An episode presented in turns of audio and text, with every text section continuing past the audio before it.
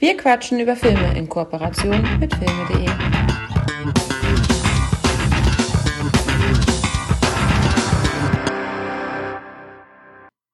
Hallo und herzlich willkommen zur aktuellen Ausgabe von Wir quatschen über Filme. Mein Name ist Hakan und dann mit mir an meiner Seite ist wie immer Mike. Guten Tag. Hallo Hakan, hallo an alle Zuhörer ja. und Zuhörerinnen.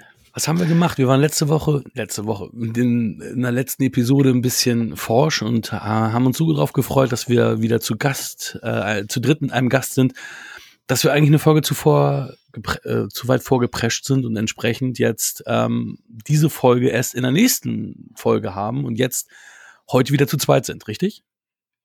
Das ist korrekt. Oder hast du einen äh, Überraschungsgast mit, mitgebracht? Äh, ja, Arnold Schwarz. Nein. Ja, endlich. Oh. Nein, nein. Ähm, ja, ich meine, du hast es zwar angekündigt, aber du hast ja im Grunde nur, nur das abgelesen äh, von den ähm, von unserer Datenbank, die ich pflege. Also dementsprechend äh, ist der Ursprungsfehler liegt natürlich bei mir. Der ist nur ein ähm, Team. Wir sind ein Team und äh, wir ja. haben Fehler gemacht. Fertig. Ja. ja, man muss ja die Fehler abschalten. Deswegen muss man halt auch die das Geschwür direkt erkennen. Schande auf mein Haupt. Aber du hast hoffentlich drei gute Filme mitgebracht. Ja, ich habe tatsächlich ähm, dadurch, äh, dass das jetzt kam, was vorgezogen, was ich eigentlich machen wollte, nämlich die Trinity Actionfilme von Nicolas Cage, die wir auch, ähm, um die Folge zu ehren, die du gemacht hast, auch wieder in der Reihenfolge nehmen, wie sie erschienen sind. Und das ist lustigerweise auch die Reihenfolge, wie ich die Filme mal wahrnehme. Das sind nämlich meine drei Lieblings-Actionfilme aus den 90ern. The Rock, Con Air, Face Off. Das sind ähm, tatsächlich, das ist auch die Reihenfolge, wie die Filme erschienen sind. The Rock im Jahre 1996 erschienen und ähm, Con Air und Face Off tatsächlich beide im Jahre 1997 auch relativ dicht mh, hm, hintereinander erschienen. Ja, spannend. Ja. Da war in allen Filmen spielt ja Nicolas Cage mit. Er war also sehr, sehr produktiv in der Zeit. Ja, ich glaube, das war ja auch, ja, das war hinten, das war nach seiner, seinem Oscar-Gewinn für Leaving Las Vegas, mhm. seine Dramarolle, und dann hat er dann drei, gleich drei, sagen wir mal, Actionkracher hintereinander produziert. Koya hat das Wort Actionkracher immer, immer belu äh, äh, belustigt empfunden, wenn ich immer Actionkracher gesagt habe. Deswegen sage ich es jetzt äh, wohl, wohl bewusst, denn ähm, gerade die letzten beiden habe ich halt ähm, mit ihm auch gesehen. Also ich habe ähm, Face Off mit Kolja zweimal im Kino gesehen sogar. Und ähm, Con Air habe ich mit ihm bei seiner wunderbaren Schwester Martina gesehen, die da aber im Urlaub war, nicht da war, bei ihr im, im Haus, äh, in der Wohnung, ähm, von der Videothek ausgeliehen. Hatte, also ich wusste gar nicht, was, was wir eigentlich machen. Er hat mich abgeholt, dann sind wir dahin, habe ich den geilen BMW Z3 von ihr gesehen und, äh, oh. und dann sind wir zu ihr rein. Also, wie gesagt, ne, ich kannte sie damals auch noch gar nicht. Und dann, ähm, ja, haben wir, haben wir Con Air geguckt. The Rock hatte ich, glaube ich, erstmalig auf einer äh, VHS-Videokassette gesehen. Das sind auch alles Filme, die ich alle im Original VHS-Kassette hat, noch hatte. Ja, ja. Boah, die und, gute alte Zeit. Ja, und mir ist auch aufgefallen, dass äh, Face Off, dass das 22 respektive 23 Jahre her ist, dass ich die im Kino gesehen habe. Also lange, lange her. Boah, Wahnsinn. Ja, aber bevor wir zu dem Film kommen, möchte ich mich nochmal bedanken, denn, also natürlich auch bei dir, weil ich wurde ja von meiner Frau zu meinem 40. Geburtstag überrascht, dass es doch eine kleine Überraschungsparty gab. Und du warst ja auch der Erste, der kam. Und ich dachte ja auch, Mensch, das ist jetzt so ein Dreierding, wir, äh, nicht so was dir, ihr denkt jetzt, ähm, wir ähm, gucken zu dritten Film. Und dann kamen ja noch vier andere Freunde. Also es ist cool. Also danke nochmal dafür, ja. für diese gelungene Überraschung. Ja, von meiner Seite aus gerne. Hat Spaß gemacht. Da. Wir haben äh, Matrix geguckt. das nur mal dazu. Ähm, ja, kann man sich noch angucken. Und Batman so, ja, nebenbei laufen lassen. ja, das war ganz gut. Das bekommen, ne? Du bist dann ja irgendwann mit Christ, Christopher, äh, äh, Christopher Winter weg, ne? Ja, genau, das war auch ganz gut, weil äh, ich habe dann die letzte Bahn bekommen. Uh, uh das ist natürlich übel, ja klar. ja, äh, Christoph und, und Christopher Richard, die sind dann halt äh, ja noch ein bisschen geblieben und dann haben wir ähm, Batman halt laufen lassen und ja, und dann sind sie irgendwann, irgendwann dann auch weg und ja, war, war alle noch eine lange Nacht, sagen wir mal so. Also, oh Gott, jetzt, Olli. Ähm, bevor ich im Kopf und Kragen rede, starten wir doch am besten. Und ich würde tatsächlich jetzt mal ähm, eine Sache vorwegnehmen. Ich muss, ich muss sagen, ich höre gerade ähm, Sebastian Fitzeks neues Werk und er, er baut immer Spannung auf, indem er äh, äh, dem Sachen erwähnt werden, wie zum Beispiel, ja, und hätte sie gewusst, was sie dort erwartet hätte, dann hätte sie es nicht getan. So, uh, da kommt jetzt was. Und ich würde schon sagen, dass ich zwei von diesen drei Filmen nach unten geratet habe, tatsächlich. Von der Bewertung her. Boah. Mhm. ich dachte, jetzt kommt irgendwas. Und das machst du jetzt bitte auch beim Klappentext. Ich bitte dich, dass du den ersten Klappentext von The Rock bitte vorliest. Den habe ich sogar. Äh, ja, den Film, den ich jetzt das erste Mal gesehen habe. Hast du Face auch vorher noch nie gesehen? Nee, ich. Nee, Teile. Aber das ist, okay, dann machen wir so, du machst The, The Rock ja. Con Air und ich mache dann am Ende Face Off. Alles klar. Ja, genau, genau. Ja, The Rock habe ich mir irgendwann mal die Blu-ray geholt. Ich glaube, für einen Zehner oder so. Und äh, ja, war für, zu dem Zeitpunkt, wo ich mir den gekauft habe, kannte ich ihn schon, deswegen war das ein recht safe Bet. Ähm, den Klappentext habe ich aber nicht gelesen. Ähm, deswegen bin ich mal gespannt, was hier so steht. Der verbitterte Brigadegeneral Hummel, Ed Harris, verschanzt sich mit einer Handvoll Elitesoldaten auf der legendären Gefängnisinsel Alcatraz. In seiner Hand sind 81 Touristen und eine hochexplosive biochem biochemische Waffe. Oh. So, er, er droht die gesamte Bevölkerung San Franciscos auszulöschen, sollte die US-Regierung seine Forderung von 100 Millionen Dollar nicht erfüllen. Nur zwei Männer können den Wahnsinn beenden. Der junge FBI-Agent Goodspeed, Nicolas Cage, bekannt auch aus Con Air und das Vermächtnis der Tempelritter, äh, ein Experte für chemische Waffen und der einzige Mann, der es je geschafft hatte, aus Alcatraz zu fliehen. Der charismatische Sträfling Mason, Sean Connery. Ein dramatischer Wettlauf mit der Zeit beginnt. Ungeschnittene Fassung. Ab 16 tatsächlich ähm, habe ich noch die Blu-ray und das war jetzt eins zu eins der Text bis auf, ähm, oder hast du das adlibbed selber ähm, hinzugefügt mit Nicolas Cage, bekannt aus den und den Filmen? Weil ich habe nur Nicolas Cage hier stehen. Nee, also steht Nicolas Cage und dann steht, äh, also Bindestrich Con Air, das Vermächtnis der Tempelritter. Der Zwischensatz, ähm, den habe ich dazu gedichtet, aber im Grunde stehen die beiden Filme hier. Witzig, weil ähm, der Text ist eins zu eins auf der DVD der gleiche, nur dass da halt nicht Con Air und das Vermächtnis der Tempelritter steht. Sonst ist alles gleich. Ich verstehe es auch nicht, wieso bei Nicolas Cage die Filme genannt werden, während bei Sean Connery und Ed Harris keine Filme stehen. Steht, wie gesagt, bei mir steht sogar aber gar kein was. Deswegen, da haben die ja. einfach was bei dir abgeändert und also einfach da zwei Filme dazu. Also es sieht eins zu eins aus, nur, dass da keine Filme sind. Und äh, wie du schon richtig sagst, wenn sie es bei einem machen, bei den anderen beiden nicht, ja, war das nicht richtig gemacht. Bei mir steht natürlich noch nicht ankannte Fassung, weil seinerzeit war er noch ab 18, bei mir steht auf der DVD mhm. noch ab 18 Jahren freigegeben. Finde ich aber auch gar nicht so verkehrt, weil vieles wird ja neu geratet. The Rock auch, ist jetzt ab 16. Äh, ja, kann man machen. Damals war, hat er ja schon seine, seine äh, Härtespitzen.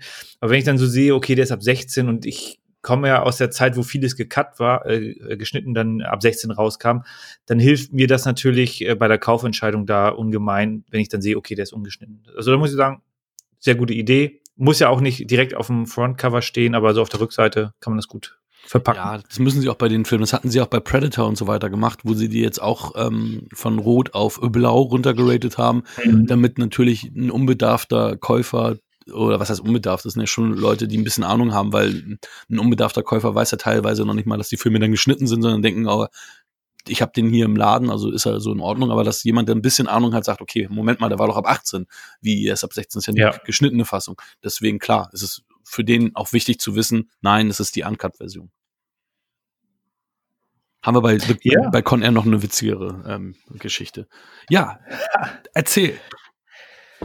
Äh, ja, ist, ähm, also zum einen kann man auf jeden Fall sagen, die, die Filme, alle drei Filme erzählen halt eine Geschichte. Das finde ich halt mal ganz, ganz angenehm, dass Geschichte du einfach. Beach Volvos oder? Nee, also es sind jetzt keine, keine irgendwie zusammenhängenden Filme, sondern die haben sich äh, eine gute Geschichte ausgedacht, die haben einen guten Cast gemacht, der ja hier tatsächlich wirklich äh, doch über, ja, doch recht gut heraussticht. Äh, Sean Connery ist natürlich ein, ein großer Star, äh, auch, oder auch ein erfahrener Schauspieler, was er hier auch äh, gut gezeigt hat. Nicolas Cage hatte diesen großen äh, Boost gehabt, äh, also ist wirklich top-notch gewesen zu dem Zeitpunkt. Und Ed Harris ist natürlich auch ähm, ein, ein sehr erfahrener und sehr, sehr guter Schauspieler. Ich glaube, Apollo 13 kam davor, danach, 96, auch um die Zeit. Also der war zu dem Zeitpunkt auch auch im Grunde in aller Munde oder im, im, im Kino recht präsent, sag ich mal so. Und äh, ja, es ist, ähm, also ich, ich wurde wieder gut unterhalten. Es ist natürlich, ich meine, der Film geht zwei Stunden 16 steht hier. Also er ist auf jeden Fall über zwei Stunden. Also ja, zwei von den drei Filmen sind relativ lang, die wir hier heute. Genau. Äh, für für ein also ja, die, die Geschichte ist, ist in Ordnung, kann man natürlich in Frage stellen, ob das Verhalten so korrekt ist, äh, dass ich da ähm, gleich mit Biowaffen drohe, um ähm, ja, eine Diskussion anzuzetteln, sozusagen. Ah, er, er hat es ja halt auf mehreren Wegen versucht und er wurde nicht erhört und gehört und äh, sagt sich, okay, ich muss jetzt hier was ganz Dickes auf, auffahren, damit die auf mich hören, damit die, oder damit ich Gehör bekomme, damit die überhaupt mir zuhören. Ähm, natürlich äh, ist das nicht der richtige Weg gewesen, ähm, verstehe mich nicht falsch. Aber er hatte ja schon gesagt. Aber legitim. dass, dass er schon, äh, ja, dass er versucht hat, schon auf sich aufmerksam zu machen, dass ihm nur keiner zugehört hat. Ja, genau. Also das wird auch gut, äh, gut hergeleitet. Also man, man, also ich nehme auch Ed Harris die, die Rolle des erfahrenen Generals, der halt einfach viel mitgemacht hat, nehme ich ihn ab. Er ist sehr präsent. Ähm, er spricht ja auch mit dem Pentagon, äh, führt er Dialoge und, und äh, stutzt dann auch unerfahrene Leute dann entsprechend gut zurecht. Äh, das wirkt für mich auch sehr, sehr gut. Ähm, also da da, da hängt sehr viel auch an den, an den Dialogen, die man da äh, reinsetzt.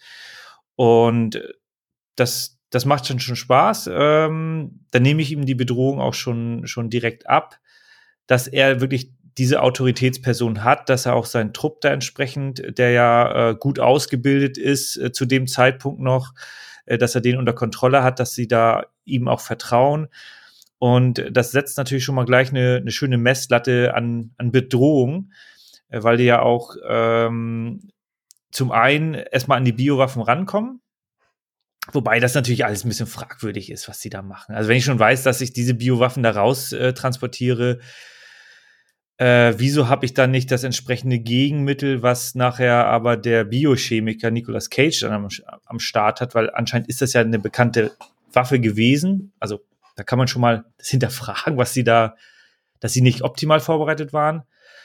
Ähm, aber ansonsten so das, was sie auf der Insel gemacht haben, weil das der Film spielt ja hauptsächlich auf Alcatraz und man sieht ja auch, also ich glaube, also was heißt, ich glaube, der wurde ja auf Alcatraz gedreht. Ja. Das stimmt. Auf Originalschauplatz. Ja. Und äh, man hat da natürlich ähm, sicherlich auch einen großen Wiedererkennungswert, wenn man da war. Ich war es jetzt nicht, äh, aber ich, das ich wird sehr, sehr gut eingefangen. Wie bitte? Ich war da nur von außen, also ich bin nicht reingegangen. Ah, okay. Wir waren ja in San Francisco und haben dann auch mhm. eine Bootstour gemacht und haben dann von außen, ich habe da auch irgendwie eine Milliarde Fotos gemacht, die ich mir nie wieder angeguckt habe. Ähm, ja, das macht halt, wenn du bist. Rika hatte keinen Bock. Ja, nee, und ähm, von, von daher, das, das Setting ist schön gewählt, hat was. Äh, und da drücke ich dann auch das Auge zu, dass die Story teilweise so ein bisschen Hanebüchen ist oder ein bisschen zu sehr konstruiert, weil die Entwicklung der einzelnen Charaktere dann phasenweise ein bisschen zu stark ist. Also der, der, der, der Chemiker äh, Nicolas Cage, der ja anfangs ein bisschen ähm, also der ohne Außensatz, Einsatzerfahrung äh, am Start ist, wächst ja dann später über sich hinaus. Das hätte so jetzt nicht zwingend sein müssen. Nein, das stimmt. Das ist mir auch ähm, diesmal, also, oder sagen wir mal so, erstmalig irgendwie sauer aufgestoßen, will ich jetzt nicht sagen, aber ich habe es ein bisschen als störend empfunden. Also ich dachte, okay, ja. erst ist er so der Übernerd und dann ist er auf einmal hier der Action, Action-Held. Ähm, ja, bisschen, bisschen schwierig, gerade weil man ja bedenkt, dass da viele, wie du schon sagst, super top ausgebildete Menschen sind und er mit null Außendiensterfahrung oder Außeneinsatzerfahrung auch irgendwie mal ein paar Stunden auf dem Schießstand nur verbracht, macht da dann quasi die Welle dann am Ende. Ne? Also es ist ja. Also, was man natürlich auch erwähnen muss, das, das ist auch wieder auf alle drei Filme anzuwenden. Es sind großartige Casts. Also ich kenne bei jedem Film mindestens 12, 13 Namen, die ich dir einfach wegnennen kann. Und ja. das ist nicht so häufig der Fall bei, bei vielen Filmen. Ne? Ja, ich finde auch, äh, bei The Rock haben die das, haben sie auch die Screentime für einzelne Nebencharaktere ganz gut getroffen. Also Michael Bean zum Beispiel, den ich ja äh, sehr gerne mag, ne Terminator Aliens. Ähm, der hat halt so seine, seine gewisse Screentime, aber halt auch nicht zu viel. Mhm. Ähm, David Morse, den ich wahrscheinlich bei irgendeinem Spiel auch mal nicht erkannt habe, äh, der aber in vielen Filmen dabei ist, äh, hat halt auch seine, seine Präsenz, aber halt auch nicht zu viel. Mhm. Ähm, also das haben die schon gut gewählt. sogar Dr. Cox, äh, John C. McGinley von Scrubs hat ja auch äh, ein paar Szenen. Also ja, der hat im Grunde die gleiche Rolle gespielt wie in Sieben, nur halt diesmal auf der. Tony Todd, also, also, also wirklich, das ja. lässt sich ja, William Forsythe, also das lässt sich ja wirklich endlos sagen. Raymond Cruz, also wer da nicht alles mitgespielt hat, also es ist schon, schon der Wahnsinn. Also wirklich viele große Namen. Mhm. Ähm, als die Tochter von Sean Connery ist auch Claire Forlani, die, ähm, wo ich immer dachte, oh, die, aus der wird was. Dann hat sie die Hauptrolle bei hier Rendezvous mit Joe Black gehabt und dann hast ja. du irgendwie nichts mehr von ihr mitbekommen. Die ja halt auch äh, eine unglaubliche Präsenz hat, dass man dachte, okay, die könnte auch noch mal ein Star mhm. werden, aber hat sie nie geschafft. Ja. Das Witzige ist, äh, Rendezvous äh, mit Joe Black war ja ein Riesenerfolg, weil der Star Wars Trailer davor lief, von Episode 1. sind also sehr viele ins Kino gegangen, um den Star Wars Trailer zu sehen. Damals gab es halt noch nicht das. Genau. Ja, ja, wirklich. Also dann sind die aus dem Kino rausgegangen. Und äh, heutzutage, ja, dann guckst du halt im Internet.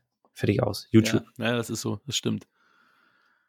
Und ich, also ich weiß, ich weiß halt auch, ich habe den zweiten Star Wars Trailer damals, der lief dann bei ProSieben vor dem Hauptfilm irgendwie an einem Samstag oder an einem Freitag. Den habe ich halt aufgenommen und dann auf Kassette dann mehrfach mir angeguckt. Und dann den Hauptfilm wieder ausgemacht. Nee, den habe ich, ich habe nur den Trailer dann aufgenommen. Also stimmt. Aber das, Im Endeffekt hast du den Hauptfilm dann ausgemacht, weil du ihn gar nicht geguckt hast.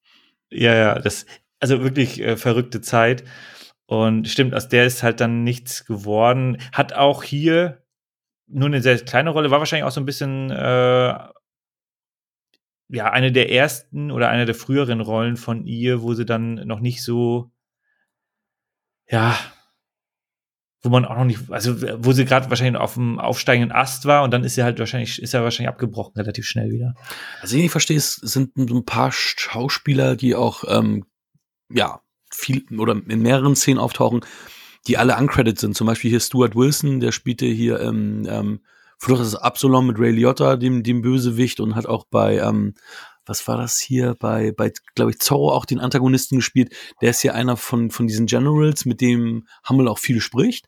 Und ich dachte, oh, mhm. das, den kennst du, den kennst du. Und dann, ist das nicht Stuart Wilson? Und dann guck dich und dann so, ja. Und dann, mh, hm, der hat gar keinen Credit gekriegt und so. Gerade wenn das dann auch eine Sprechrolle ist, dann wundert es mich teilweise, warum das denn so ist, dass derjenige keine, kein Credit gekriegt hat. Ja, ja. Ja, wer weiß, äh, was da also bezahlt wurde er wahrscheinlich schon. Ja, klar. Aber ja, uncredited heißt ja immer, dass, dass die dann halt nicht ja, genannt werden im Abspann, also, also dass der mhm. Name nicht genannt wird.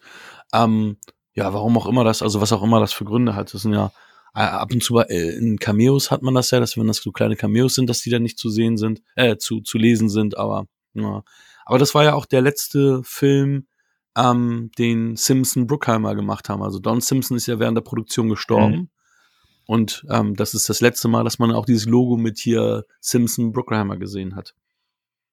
Ja, ja. Der Film wurde ihm, wurde ihm ja dann auch gewidmet mhm. am Ende. Was ich gar nicht wusste, ist, ähm, dass die schon geplant hatten, die ähm, ihre Beziehung zu beenden. Also die die Geschäftsbeziehung ähm, war, es war sowieso so, dass die getrennte Wegen ge gehen wollten, sollten in der Zukunft.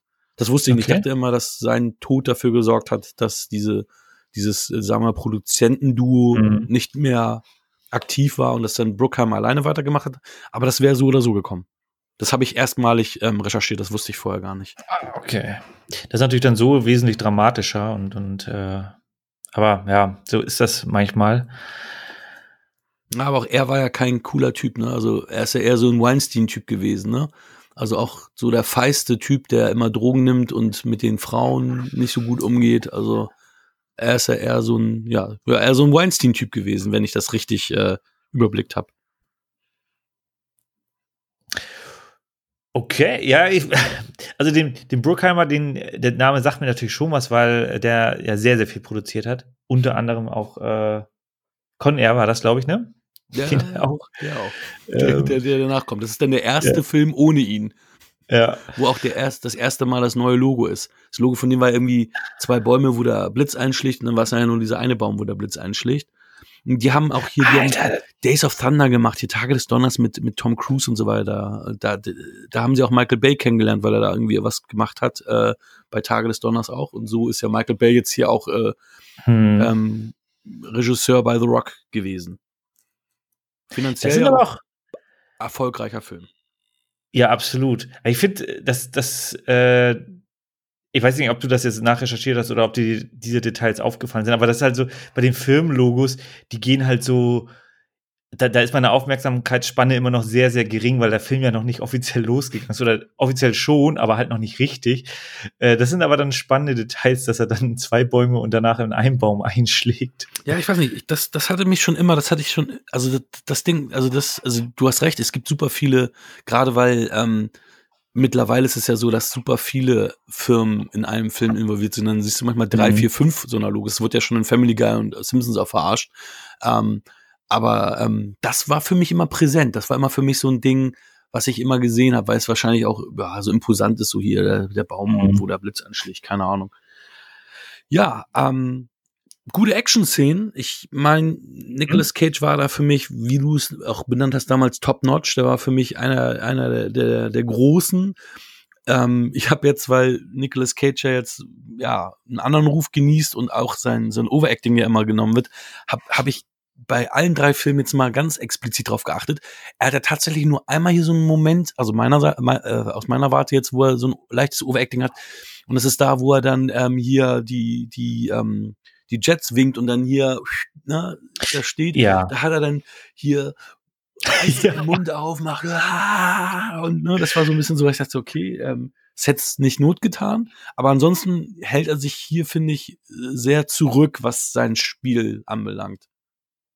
Ja, das, äh, das kann ich nur so bestätigen. Also ich, das ist auch genau meine Wahrnehmung, weil auch genau die Szene. Also hättest du die jetzt nicht benannt, dann, äh, also in dem Moment, wo ich die gesehen habe, dachte ich auch so, okay, jetzt, das ist jetzt ein bisschen drüber.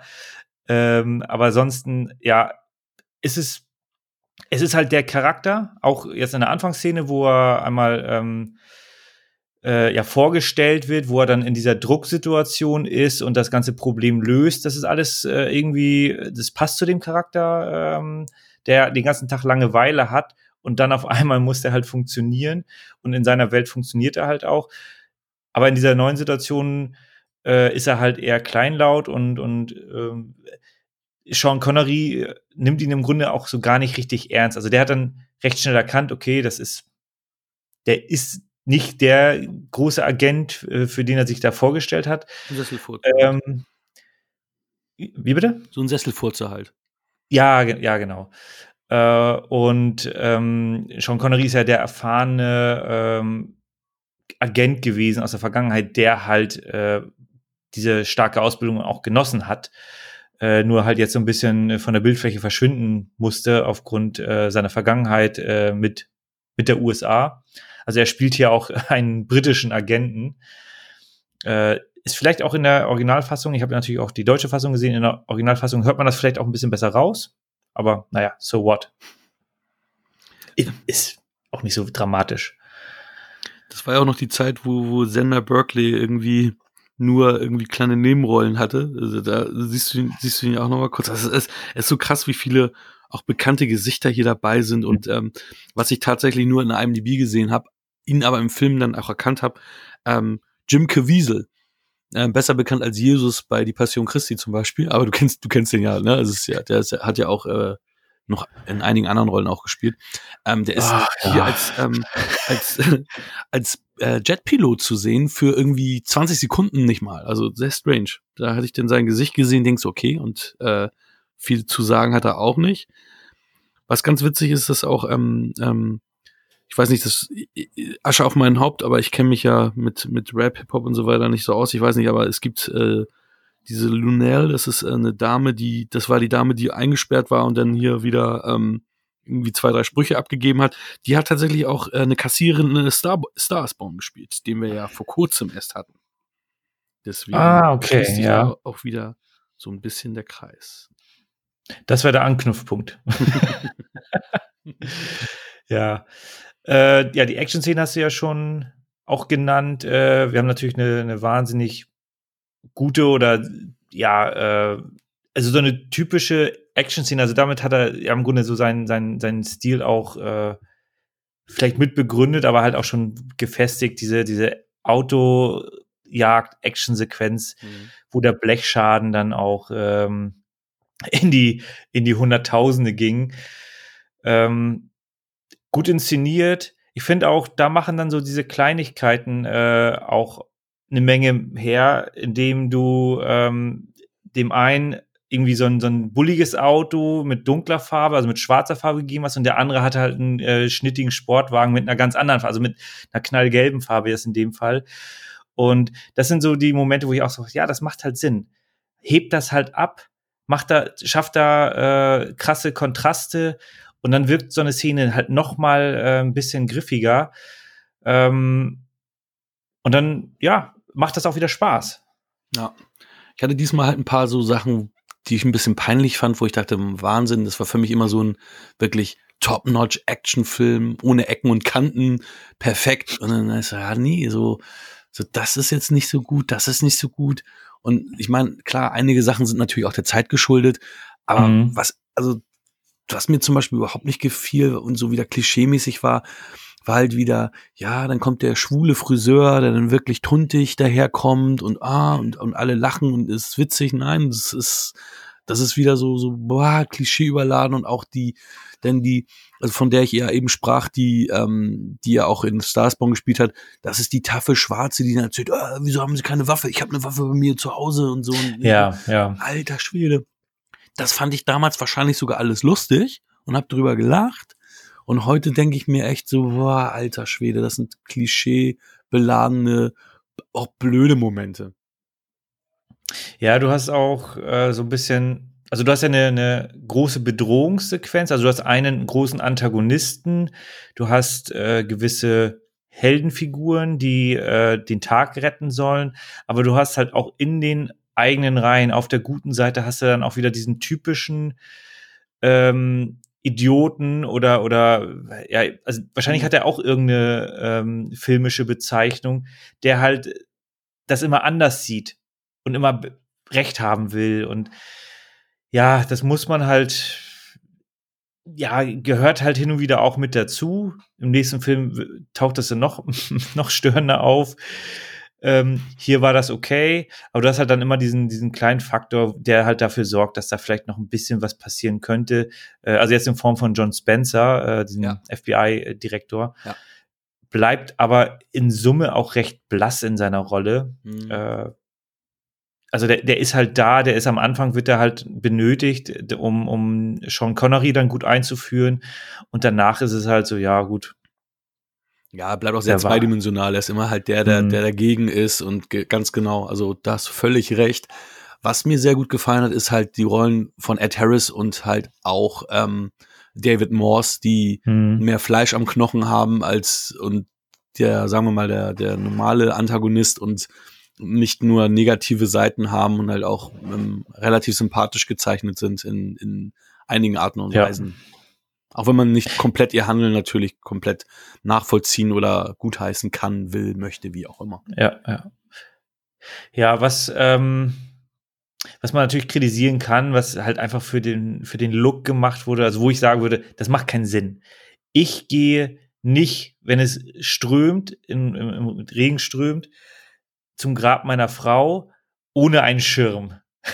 Also, das ist halt so, ja, du bist komplett durchnässt und willst dann die Welt äh, irgendwie, ähm, ja, terrorisieren in dem Sinne. Äh, ist natürlich stilistisch toll, Regen, Atmosphäre, macht aber wenig Sinn. Also, hätte er an jedem anderen Tag auch machen können. Er wollte noch mal halt hin, weil er nicht wusste, wie, wie geht der, der ganze Quatsch aus. Und ja, da, mehr wollen wir dazu nicht sagen. ja, will ich nicht spoilen. Ja, ähm, ich habe es angekündigt, deswegen fang du erstmal an. Wie ist so deine Bewertung? Wie, wie siehst du The Rock im Jahre 2020? Ja, ich habe da tatsächlich auch ähm, leicht abgewertet. Für mich ist es ein guter Film, aber halt kein, kein äh, sehr guter oder keine, kein absoluter Top-Film mehr. Und dementsprechend gibt es da sieben Punkte. Ich hatte ihn tatsächlich auf neun Punkten gehabt und habe jetzt auf acht Punkt, Punkte runtergewertet. Für also, immer noch ja. ein sehr guter Film, aber definitiv keine neun. Also die, die, die Kernaussage ist halt, der, der Zahn der Zeit nagt da an dem Film. Ja. Ich denke auch, dass das Thema, was, ähm, was auch so ein bisschen für den Film damals sprach, ist natürlich, also ähm, als ich den gesehen habe, da war der auch noch relativ neu. Und das heißt, ich habe da noch nicht so viele gewalttätige, gewalttätige Filme gesehen. Und das war dann natürlich auch so ein Ding, wo ich dachte, oh, hier, ähm, blutige Einschüsse, gute Action-Szenen, davon hatte ich noch nicht so viel gesehen. Und Die heute habe ich davon hunderte gesehen.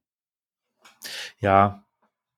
Ja, ich finde auch, äh, Gewalt äh, ist natürlich immer ein Hingucker oder kann ein Hingucker sein, äh, wenn es irgendwie in die in den Kontext, in die Welt passt. Oder dann kann sie halt auch schockieren, wenn ich jetzt an, an irgendwie, keine Ahnung, an Game of Thrones oder so denke, wo dann einfach die Gewalt halt auch richtig in, ins Mark übergeht, weil du äh, weil, weil die Welt halt entsprechend auch gewalttätig ist und das halt auch super reinpasst. Hier ist es halt netter Zusatz. Ähm, der Film hat schon durch die guten schauspielerischen Leistungen äh, und die teilweise gut geschriebenen Charaktere, teilweise aber halt auch nicht, hat er schon so seinen, seinen Stellenwert äh, erreicht und der ist auch gut, aber ja, es ist halt einer von vielen. Ja. ja. Ich weiß auch nicht, also ich habe auch ja viel gelesen, dass da halt auch viele Leute im, am Drehbuch rumgewerkelt hatten und auch Jonathan Hensley, der ja auch ähm, der Regisseur von dem ersten Punisher-Film mit Tom Jane ist, ähm, soll er das Shooting-Script äh, hauptsächlich geschrieben haben und Quentin Tarantino soll er auch mit dran gewesen sein und ähm, kommen wir zu deinem äh, Chinatown, ähm, Ding, dass Robert Town auch irgendwie da mal kurz geguckt hat und so, also ja, wahrscheinlich ist das noch darin begründet, dass, äh, dass einiges dann irgendwie dreidimensional ist und einiges eben nicht. Ähm, man muss aber auch sagen, dass Sean Connery gesagt hat, der und Verlockende Falle gehören zu seinen Lieblingsfilmen, die er in den 90s gemacht hat.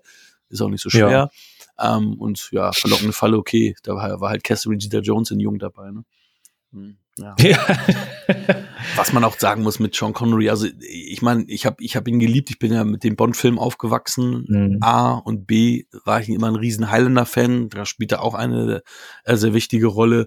Ähm, diese Präsenz, die dieser Mann hat, ich habe ja nochmal nachgeguckt, er war zu der Zeit 66, Nicolas Cage war 32 und er sah besser aus als Cage, er war physisch präsenter, charismatisch präsenter, also der Wahnsinn. Und er war mehr als doppelt so alt, also um, um ja. ein Jahr, sagen wir mal so.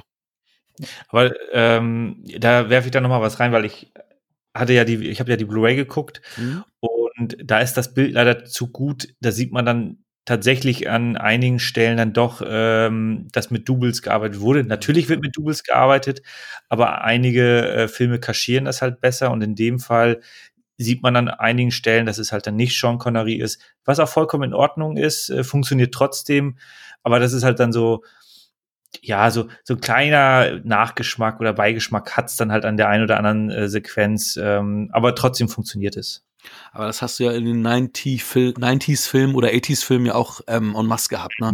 Auch ja. Lethal Weapon, Die Hard und so. Wenn du dir die heute alle anguckst, dann siehst du dann andauernd diese Stunt-Nummern, also die Stunt-Doubles, was ja auch häufig in, in auch wieder Family Guy oder Simpsons verarscht würde, damals auch immer in diesen, in der in alten Star Trek-Serie, wo, wo du dann genau gesehen hast, das ist nicht Kirk, das ist nicht Spock, weil das da halt auch so immens schlecht gemacht wurde.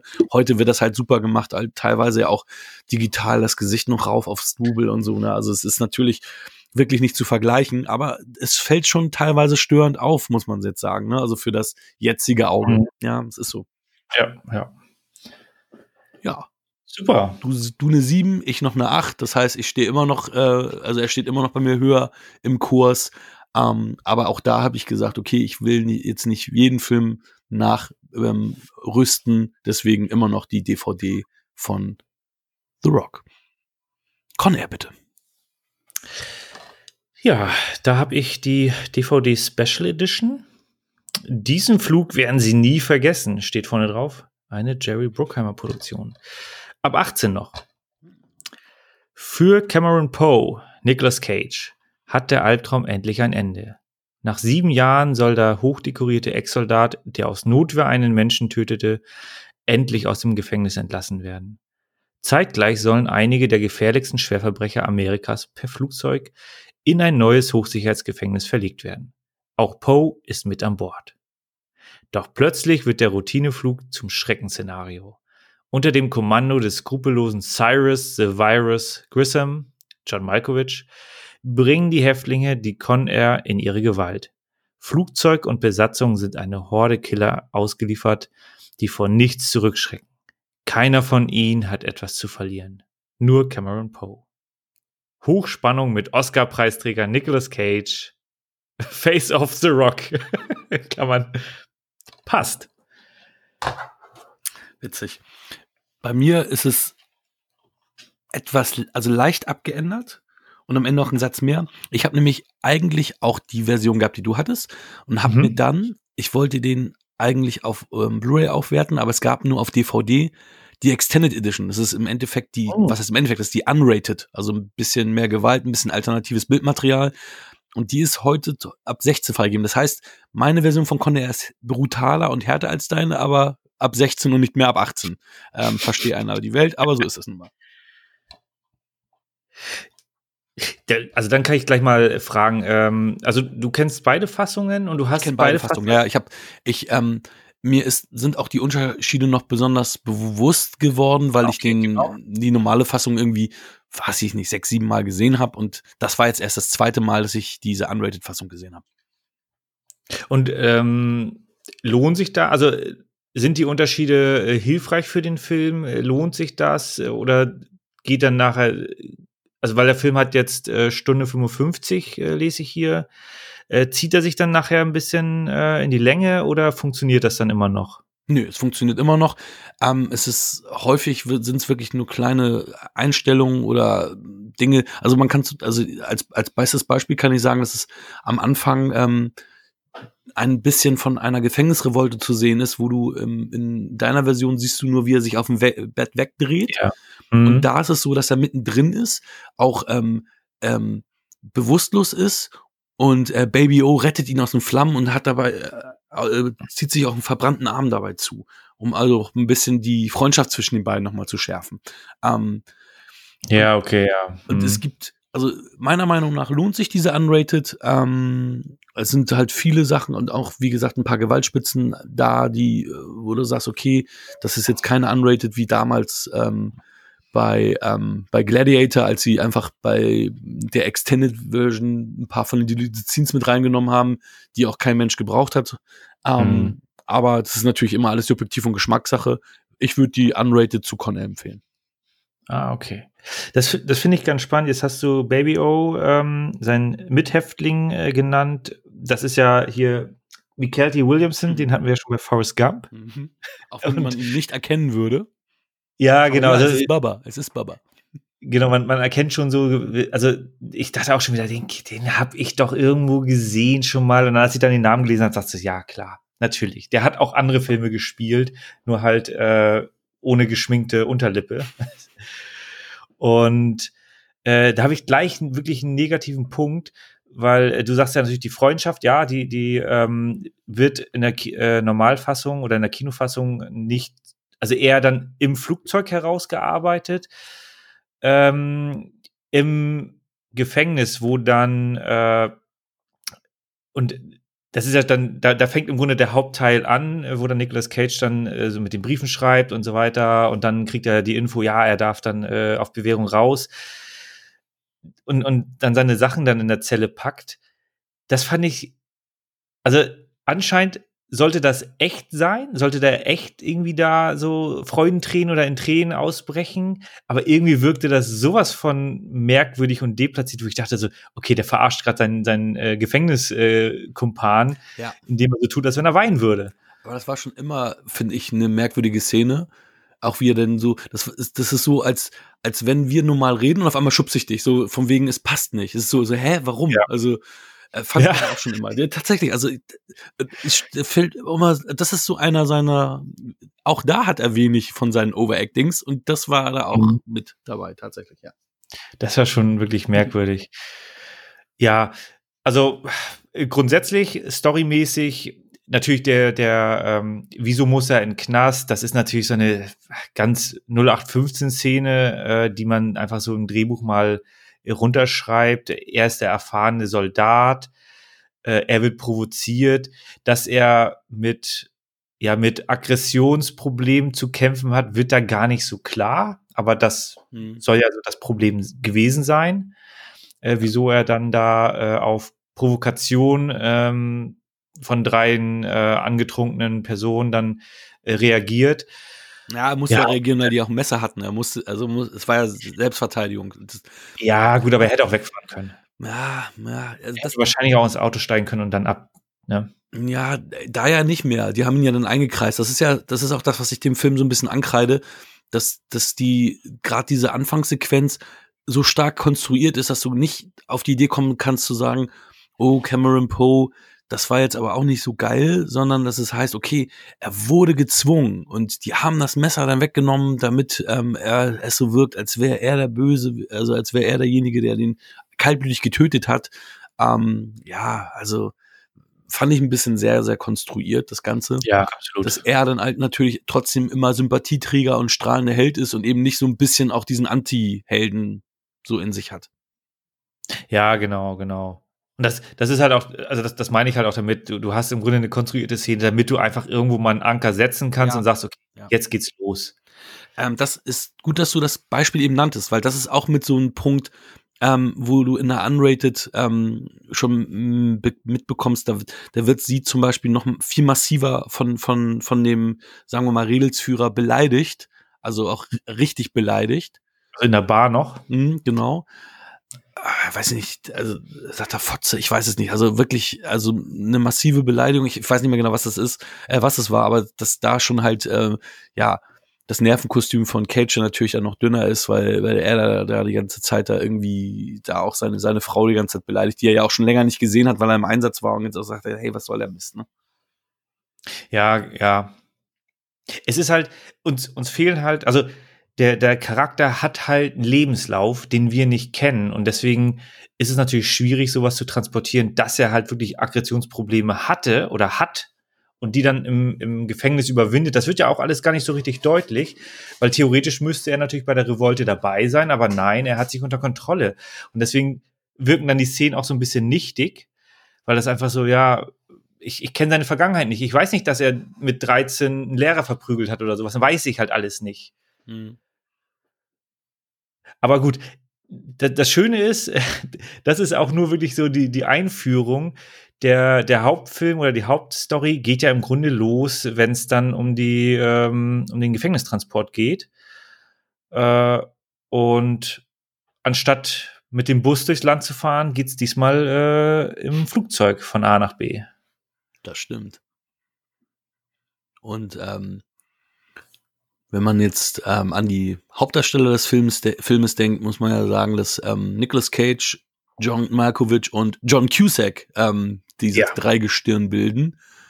Ähm, John Cusack ähm, fand den Film vor richtig scheiße. Der hat nie ein Interview zu diesem Film gegeben und äh, hat auch äh, geweigert, sich über, äh, über den Film zu, äh, zu äußern und hat das nie gemacht. Ich weiß zwar nicht warum, aber ja, es ist ist auch so, dass ja ähm, ich mich damals natürlich auch gefreut habe, als äh, damals riesen Star Trek, besonders Deep Space Nine Fan, dass Colmini, der in der Rolle ja ähm, den FBI-Chef quasi beerbt in Ich bin der Nörgler, obwohl ich eigentlich der Good Guy bin, der immer nur Anti ist. Ähm, Chief O'Brien, Colmini, den man auch ähm, heute aus äh, Serien wie Hell on Wheels zum Beispiel kennt, ähm, ja, dann halt aber auch eine relativ große Rolle in einem Blockbuster-Film hat.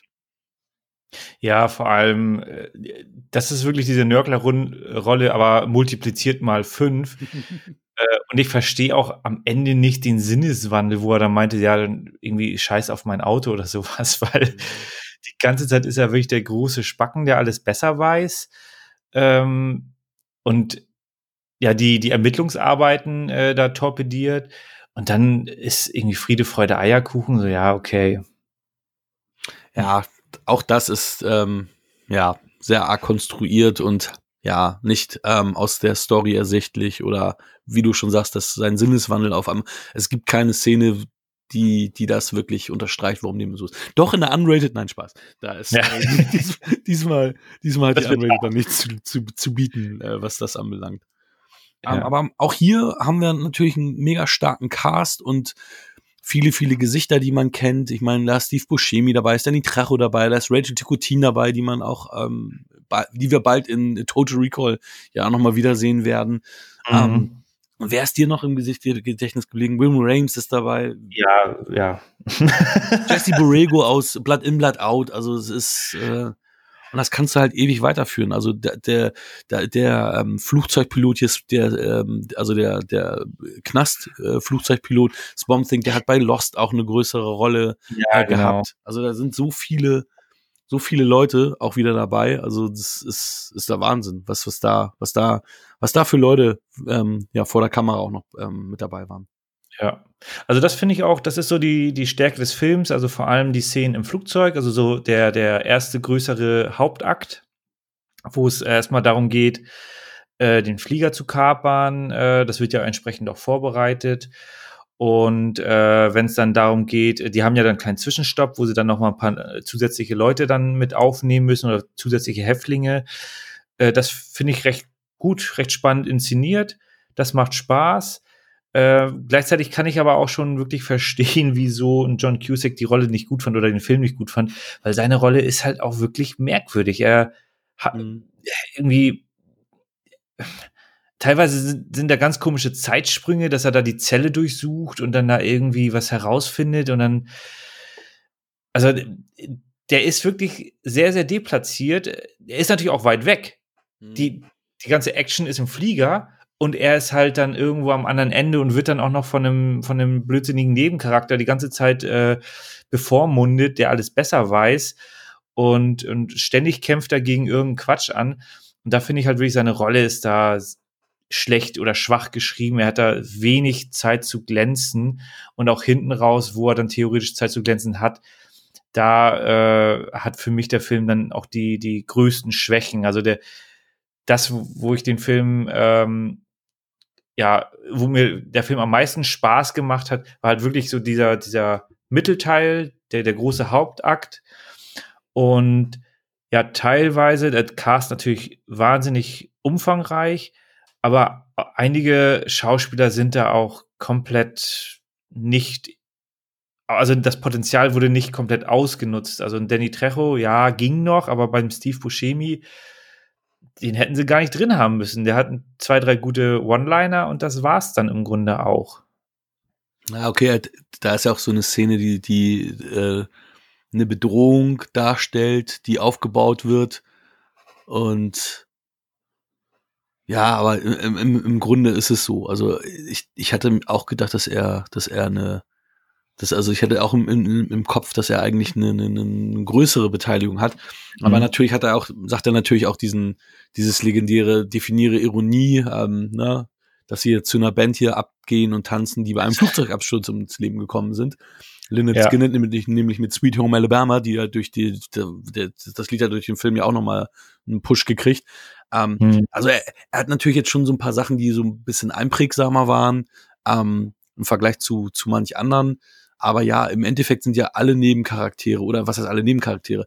Auch ein John Malkovich kann, zeigt nicht das, was er immer kann, also wie gut er eigentlich ist. Mhm. Und ähm, auch ein Wing Rames, ähm, da ist halt nicht so viel, sagen wir mal wieder, Fleisch auf den Knochen bei denen diesmal. Und die haben alle schon mehr gezeigt, konnten mehr zeigen und ähm, also ja, vielleicht ist das, was du sagtest, umfangreicher Cast, dass es vielleicht doch zu viele Leute waren, dass man vielleicht ein, zwei hätte, ähm, hätte, hätte weniger haben sollen und dafür denen dann halt die Szenen oder die Dialoge geben können, die jetzt dann auf so viele Köpfe verteilt wurden.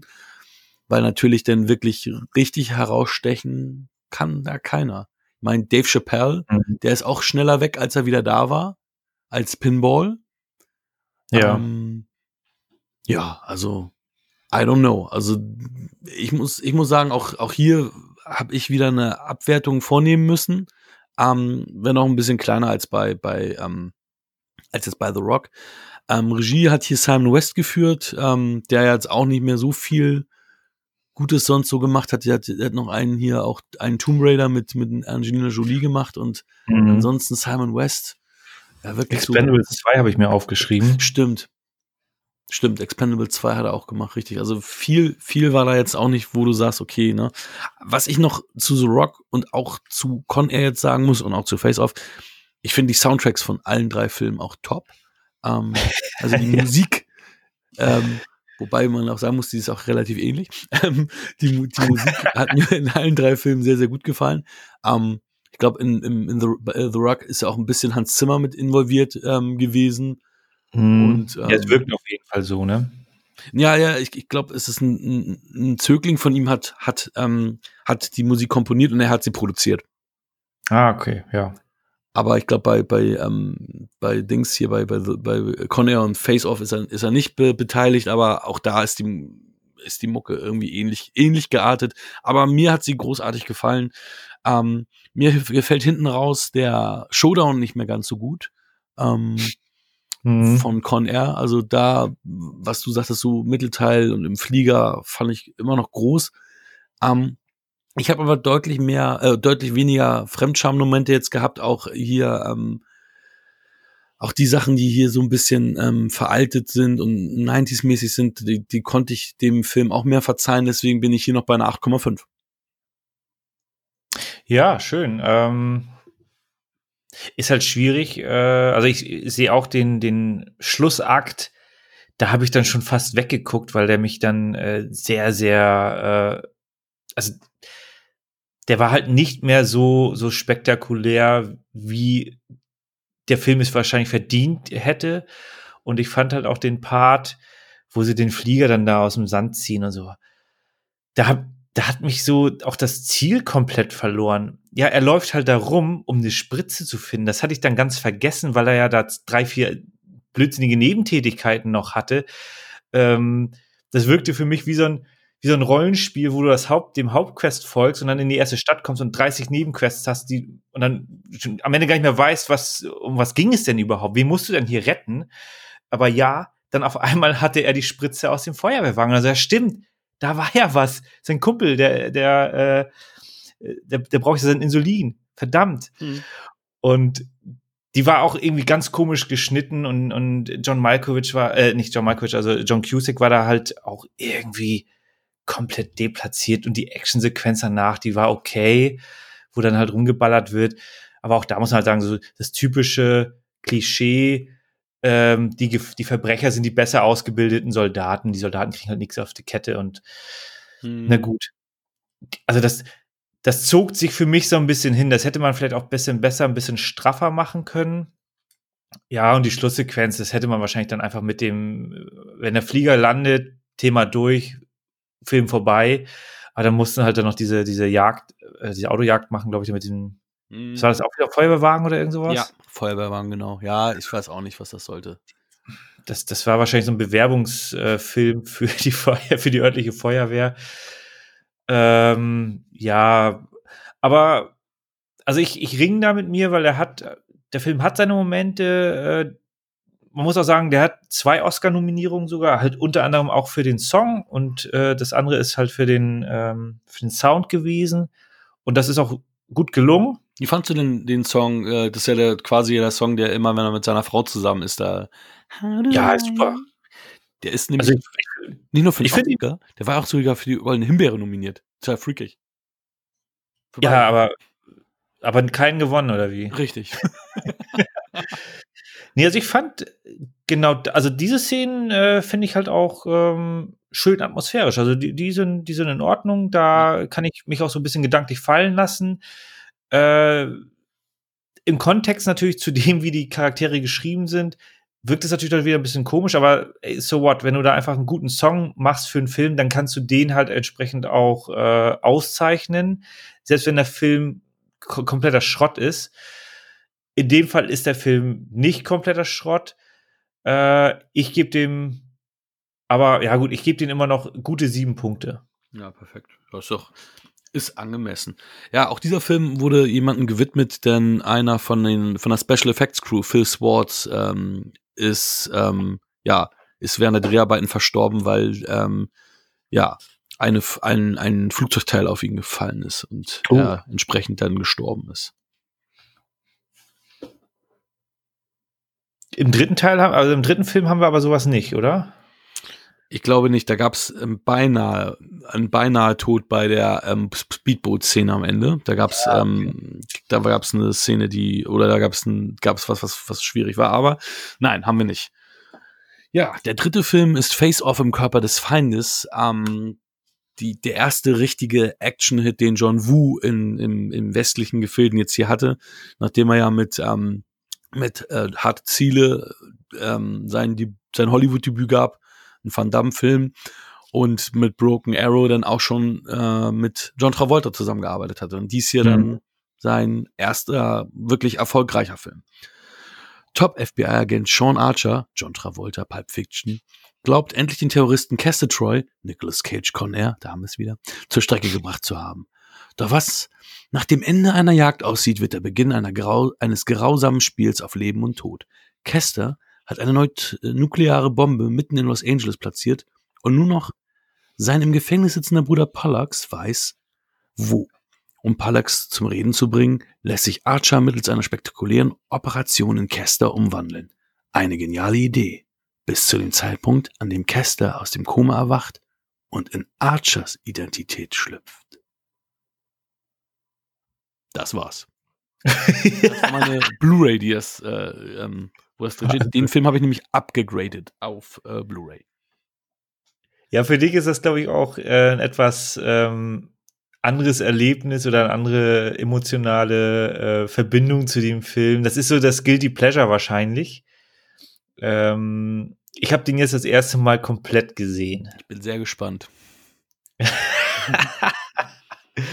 ja, also man muss natürlich sagen, John Woo äh, aus dem aus dem asiatischen Raum, äh, was ist Hongkong? Ist er ja. nicht Chin oder ist er Chinese? Hongkong-Chinese. Hongkong-Chinese. Mhm. Und der hat natürlich so seine, seine Art und Weise. Und wenn ich jetzt einen Regisseur aus einem anderen Land reinhole, dann möchte ich natürlich auch, dass er seine Handschrift da hinterlässt. Das möchte ich halt einfach als, als Produzent. Ansonsten kann ich auch jeden x-beliebigen anderen Regisseur ja, also reinnehmen. du bist Tom Cruise, ne? Also äh, Mission Impossible 2 hat er wirklich nicht viel machen dürfen. Ja, okay. okay, das war, ja, das war dann ein bisschen eine Quatschinvestition. Äh, kostet dann einfach nur mehr Geld. Da hättest du auch wirklich jeden anderen nehmen können. Ja. Und Deswegen, wir haben hier sehr, sehr viel Overacting, was aber im asiatischen Raum, glaube ich, auch so ein bisschen ähm, typischer ist. Also ja. wenn ich jetzt auch an die Kurosawa-Filme denke, da ist das ein bewusstes Mittel, um halt Emotionen noch stärker zu, zu vermitteln, an den Zuschauer weiterzugeben. Und das hast du hier sehr, sehr extrem.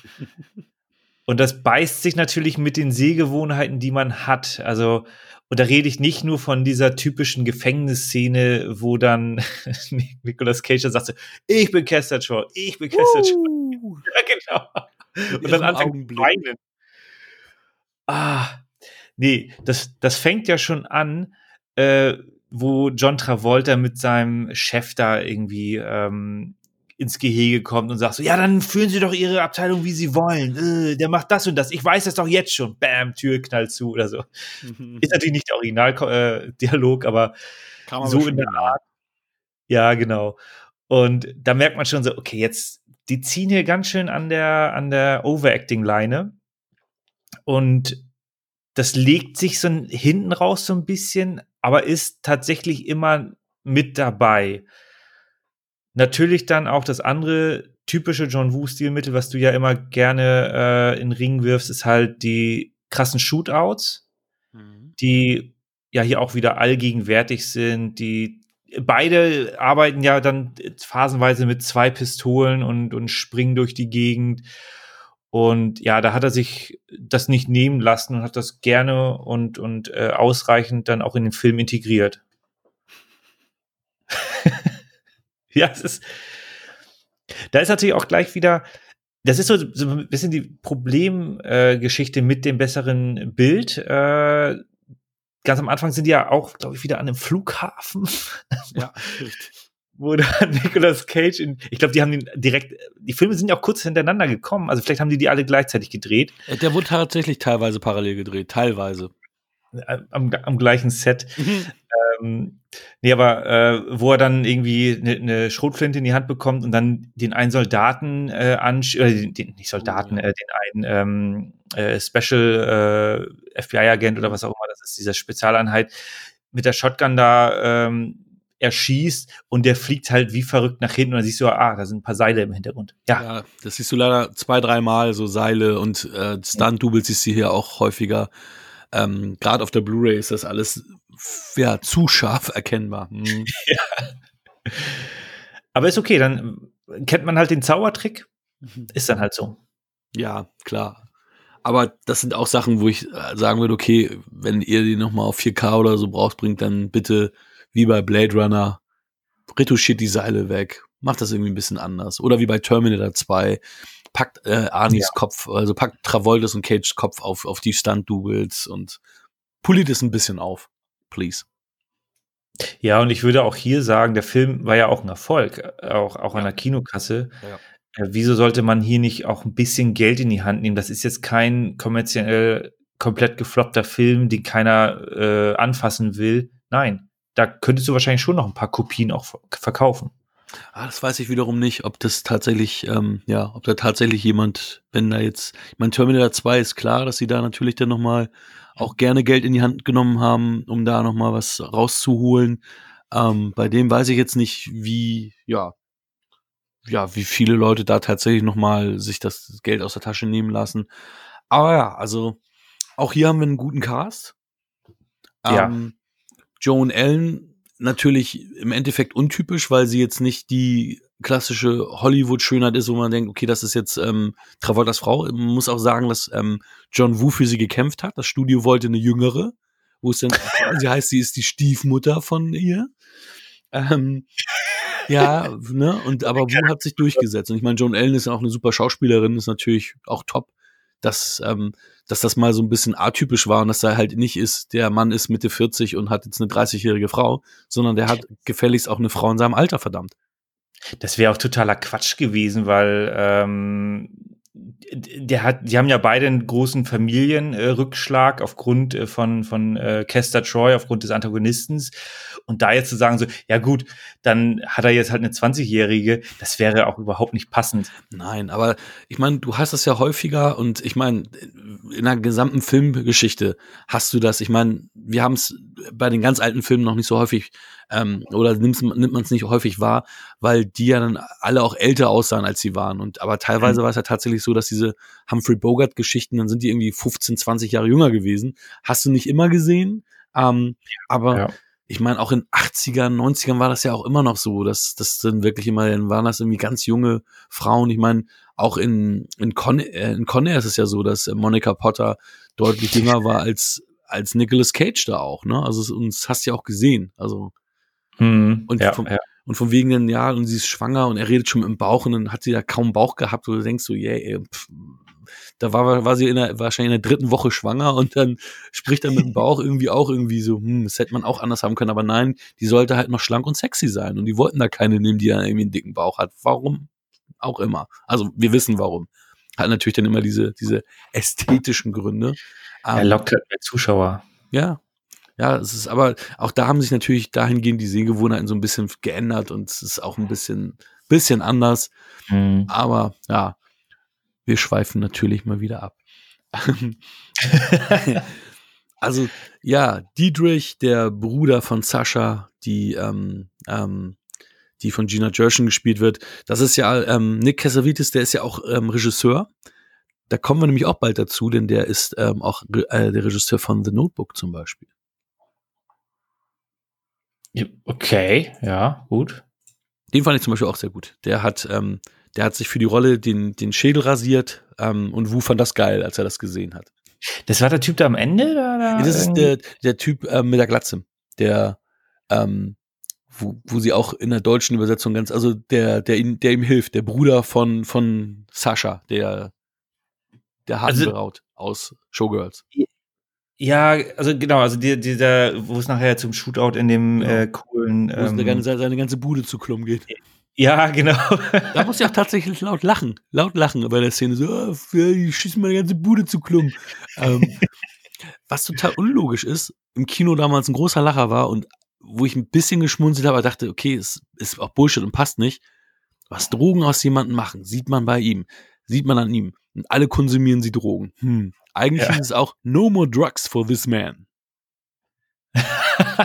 okay. Was natürlich auch viel passender ist, ne? Also, weißt ja. du, die ziehen sich da alle, alle möglichen Substanzen rein und dann sagt er, was Drogen aus einem machen oder warum Drogen schlecht sind, sieht man an ihm, ja, aber wir sind doch, wir nehmen doch alle gerade Drogen. Also, naja, keine coole Übersetzung.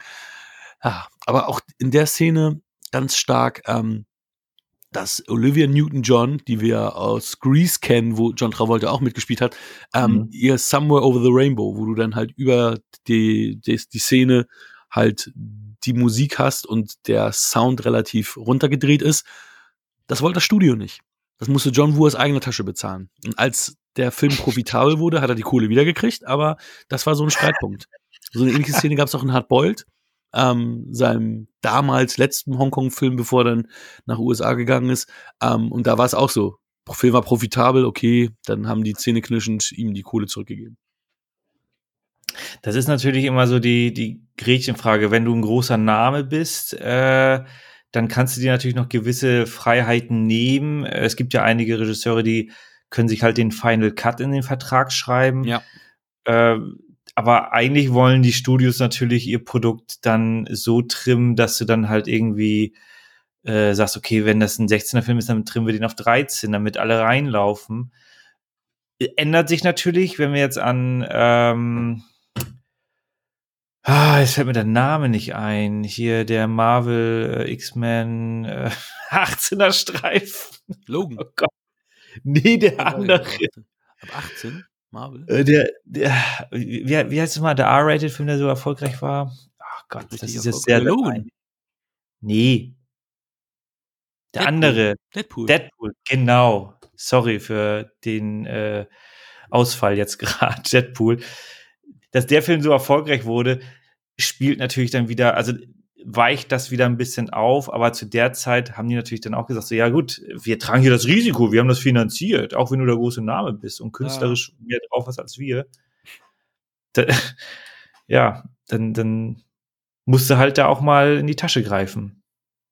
Ja, auf jeden Fall. Also das und ja, das, das Ding war ihm halt so wichtig, dass er gesagt hat, okay, dann, dann zahle ich die Kohle. Ich, ich weiß nicht wie viel, aber er hat da auf jeden Fall dann, ja, die Szene bezahlt. Was, was du ja schon sagtest, ähm, es ist so witzig, weil das, was wir jetzt als Overacting bezeichnen, was natürlich hier an sehr, sehr vielen Stellen auftaucht, das war für mich früher geiles Schauspiel, von wegen, ey, guck mal, Nicolas Cage, wie er da aus sich mhm. rauskommt und oh, und was er für einen Blick hat und so und auch Travolta, Alter, wie die spielen, wie die aufspielen, toll. ja. Ähm, das ist natürlich heute viel mit Fremdscham, peinlich, Overacting, aber auch das ist so ein bisschen dem Zahn der Zeit geschuldet. Wenn ich mir alte Star Trek The Next Generation Folgen angucke, dann spielt Patrick Stewart da auch theatralisch auf. Ich meine, da kam ja auch vom Theater, aber auch da sind so Sachen ja. so, ey, das ist doch überhaupt nicht realistisch, das ist doch alles voll over the top. Und ja, das war damals irgendwie so. Und heute sind wir natürlich mehr auf Realismus getrimmt, ähm, was das anbelangt. Ja, das kommt ja auch immer darauf an, wo du gelernt hast, woher du kommst, aus welcher Kultur du kommst. Und du sagst es ja schon, Theater. Ähm, dadurch, dass du halt äh, Live-Publikum hast, das teilweise weit weg sitzt, musst du natürlich äh, expliziter das, äh, die Szenen dann auch verkörpern. Und dementsprechend im Theater ist es halt wirklich üblich, dass du da noch mehr aus dir herausgehst oder noch äh, präsenter bist und noch mehr das zeigst. In Film wirkt es dann natürlich teilweise wirklich komisch. Aber also ich würde hier wirklich sagen, ja, es ist halt eine bewusste Entscheidung gewesen mit John Woo, dass man das so haben wollte. Äh, und das ist dann halt Teil des Films, ob es nun, also es ist ja kein realistischer Film. Also teilweise sind die Szenen wirklich auch sehr, sehr hanebüchen. Ähm, aber gleichzeitig hast du dann auch wieder so ein paar, paar coolere Momente, sag ich mal so, wenn ich jetzt an die ähm, an Kester Troy in Form von John Travolta, wie er dann mit seiner Tochter spricht äh, und ihr dann sogar ein Messer gibt, äh, damit sie sich verteidigen kann. Äh, das fand ich halt schon wieder, das hat wieder so sein, sein, sein Stil und da sieht man so auch so, er ist jetzt kein komplettes Arschloch. Äh, ja, also da hat, der Film hat auch seine Momente. Oh, das hört sich ja schon an. Ja, lustigerweise, der Typ, den er da verprügelt, ist Danny Masterson, der in den wilden 70ern mitgespielt hat. Ich habe ihn an seinen Locken erkannt und habe dann nochmal recherchiert und so, ey, das ist ja tatsächlich gewesen, weil du auch kaum was von seinem Gesicht gesehen hast, weil er nur rumgeflogen ist. Eieiei. Ja, du kennst ja halt wieder alle Schauspieler. Ich habe CCH Pounder natürlich erkannt aus The Alter, Shield. war die schlank, oder? Ja, aber. Ich dachte, ohne The Shield war sie aber ein bisschen mehr Frau. Ja, wenn sie Shield äh, passte das auch sehr, sehr gut, weil da war sie die, die extrem erfahrene Agentin und hier ist sie auch die erfahrene Agentin. okay, stimmt. Ja, der Film ist halt nicht so realistisch wie The Shield. Naja, aber auch, auch da wieder, ich meine, die Grundprämisse, dass die ihre Gesichter abschneiden und auf, austauschen, ähm, entweder bist du komplett raus oder du, du, du, du, du schluckst die Pille und dann gehst du halt auch auf diesen Trip mit ich habe halt damals im Kino, wo ich total verwundert war, war halt ähm, die große Flucht. Dann sieht man, okay, es gibt gar keine, keine Möglichkeit. Dann springt man ins Wasser und auf einmal ist man in der Stadt. Da hatte ich so ja, gedacht, so, äh, was? also, und da war ich halt ähm, irgendwie 17 oder 18 und ja. da hatte der mich der Film dann kurzfristig verloren, wo ich dachte so, wie, wie, wie jetzt? Und ja, aber. Aber das, das finde ich gerade super spannend, weil äh, man hat dann früher solche Zeitsprünge oder solche, solche Reisezeiten dann einfach eher abgetan, als so, ja, jetzt sind sie halt da und jetzt sind sie halt hier. Und äh, wenn man dann irgendwie, keine Ahnung, jetzt, äh, ich will jetzt hier kein großes Fass aufmachen, aber wenn du bei Game of Thrones dann sagst du, das kann nicht sein, dass die so schnell von A nach B mit dem Schiff fahren, das ist alles unrealistisch. Ja, früher waren wir halt genügsamer. Obwohl das ja bei dir auch negativ auf, äh, bei dir ist es auch negativ aufgetreten. Ja. Ähm, ja, aber damals schon. Also so, sogar damals hatte ich mich, war es, weil, weil das ja auch überhaupt gar nicht, also A, das Ding soll ja mitten im Nirgendwo gewesen sein. Das heißt, wie kommt er jetzt, äh, sie sagte, wir spielen jetzt seit einer Woche Mann und Frau. Ich spiele mit diesem Mann seit einer Woche Mann und Frau. Das heißt, er hat jetzt ja. ungefähr, also höchstens vier, fünf Tage gebraucht, um wieder nach Hause zu kommen. Wo war er? Wie hat er es geschafft? War, war er mit dem Schiff unterwegs? Wie, wie kam er in die, also das weißt du, da gibt es ein äh, ziemlich viele Fragen. Also das ist so ein, das ist noch nicht mal ein Logikloch, sondern das ist so ein riesen Plothole. Also wo du sagst so, okay, wir, wir, wir, wir zeigen gar nicht den Weg, sondern wir zeigen jetzt eine endlos, äh, eine ausweglose Situation und dann zeigen wir einfach, dass er da, dass er angekommen ist. Wo du so denkst, what the fuck? Also das ist schon ein bisschen, bisschen echt viel. Ja, aber diese ganze Gefängnissituation ist auch mega quatschig, weil äh, Hochsicherheitsgefängnis und der ein paar Handgriffe macht einen kleinen Aufstand und schon ist er frei. Hast, hast du gesehen, der Typ, der ihn an, der ihn am Anfang anspricht, ähm, wo er den auch den, äh, bedroht, von wegen hier, lass mich in Ruhe und so. Der Typ mit Locken und Brille. Jetzt nicht sein Bruder Palaxtroy Alexand Alexandro Nivola, sondern der. War der dabei, oder? Ja? War der auch bei Con Air dabei? Nee, oder? aber ich, du, ich habe ihn auch kaum erkannt, obwohl ich wusste, dass das ist. Es ist fucking Thomas Jane, Tom Jane, der Punisher. Das ist Tom Jane, den kennst du gar nicht. Der sieht da ganz oh, anders aus als später. Ja. Also, das ist verrückt. Crazy, ne? Also, deswegen, also, ich weiß nicht, ob, ob, ob sie den so. Du, äh, du darfst dann nicht ähm, The Expanse sehen. Äh, Finde ich ja sehr gut, ist eine tolle Science-Fiction-Serie. Da ist er, also da ist er, also der ist auf jeden Fall auf sehr alt gemacht, oder, aber der ist schon, ja, der ist immer noch klasse, weil er dann auch schauspielerisch da äh, mehr zu bieten hat als, ähm, er ist natürlich nicht mehr so der, der jüngste, der beweglichste Actionheld, deswegen muss er da eher mit Schauspiel glänzen. Aber wenn du das dann vergleichst mit dem Film, da, da fällt dir dann, glaube ich, nichts mehr zu ein. Also auch er hat natürlich da an Erfahrung gewonnen, äußerlich. Klar. Klar. Na, also wie gesagt, auch da großer Cast, viele bekannte Leute. Ähm, James Denton, da noch als Jamie Denton unterwegs, der auch bei Desperate Housewives den Mike gespielt hat. Der ist auch in einer kleinen Rolle mit dabei. Ähm, ich gesehen. Typ aus American Psycho, der unsympathische Typ, der, der ist der, das ist der Loomis, dem auch das Ohr abgeschossen wird. Und ähm, die Margaret Chow, die ist, glaube ich, äh, im Com Comedy-Bereich auch unterwegs, die im Endeffekt einzige Asiatin da im Team. Ähm, lustigerweise mhm. die, die Rolle, die vermutlich ähm, Scheuern Fett spielen sollte als, als quasi Cameo, was aber nicht geklappt hat aus Zeitgründen. Ah, okay. Ja. Ja, ich finde auch, ähm, also ja, du sagst es ja, großer Cast, aber die entsorgen natürlich auch den, den Großteil des Casts relativ schnell. Ist natürlich immer ein gutes, äh, probates Mittel, um den Leuten ein bisschen Screentime zu geben und auf einmal äh, wechselst du halt, äh, fliegen halt ein paar raus. Ne? Und, und der hat halt schon einen gewissen Bodycount, der, der Film. Äh, und nicht nur bei den, bei den äh, Unbekannten, sondern es gehen halt auch ein paar so über die, springen auch so über die Klingel und sorgen halt auch dafür, dass dann der Film entsprechend an Pace gewinnt, dass die Story vorangetrieben wird. Unabhängig davon, ob das nun realistisch ist, ob man da jetzt aufwacht und auf einmal sind die Buddies wieder da und man kann alles nach Belieben machen und das, ja, gut. Aber treibt halt die Story, ne, dass dann der Antagonist auf einmal wieder da ist. Ah, klingt nicht so, als wenn der Film besonders hoch in deiner Gunst ist. Oh. ja, man muss aber sagen, die Boat Chase Szene hat den MTV Movie Award für die besten Action Szene bekommen und John Woo hat dieselbe entgegengenommen, diese Popcorn Tüte. Ich kann mich noch dran erinnern. Und in seinem beschissenen Englisch hat er zuerst, wollte er zuerst sagen, I like to thank, hat gesagt, I like to Frank, das weiß ich noch, weil der eine okay. Stunt-Typ hieß auch Frank irgendwas denn und, und, dann hat er dann gesagt, I like to thank Frank, ähm, der wohl da irgendwie sich auch verletzt hat und äh, das wohl auch eine lebensgefährliche Situation war, in die er da kam. Mhm. Aber das ist, ja, das, das muss man solchen Filmen dann auch immer zugute halten, äh, dass dort natürlich viel Practical gemacht wurde, früher. Ja, klar.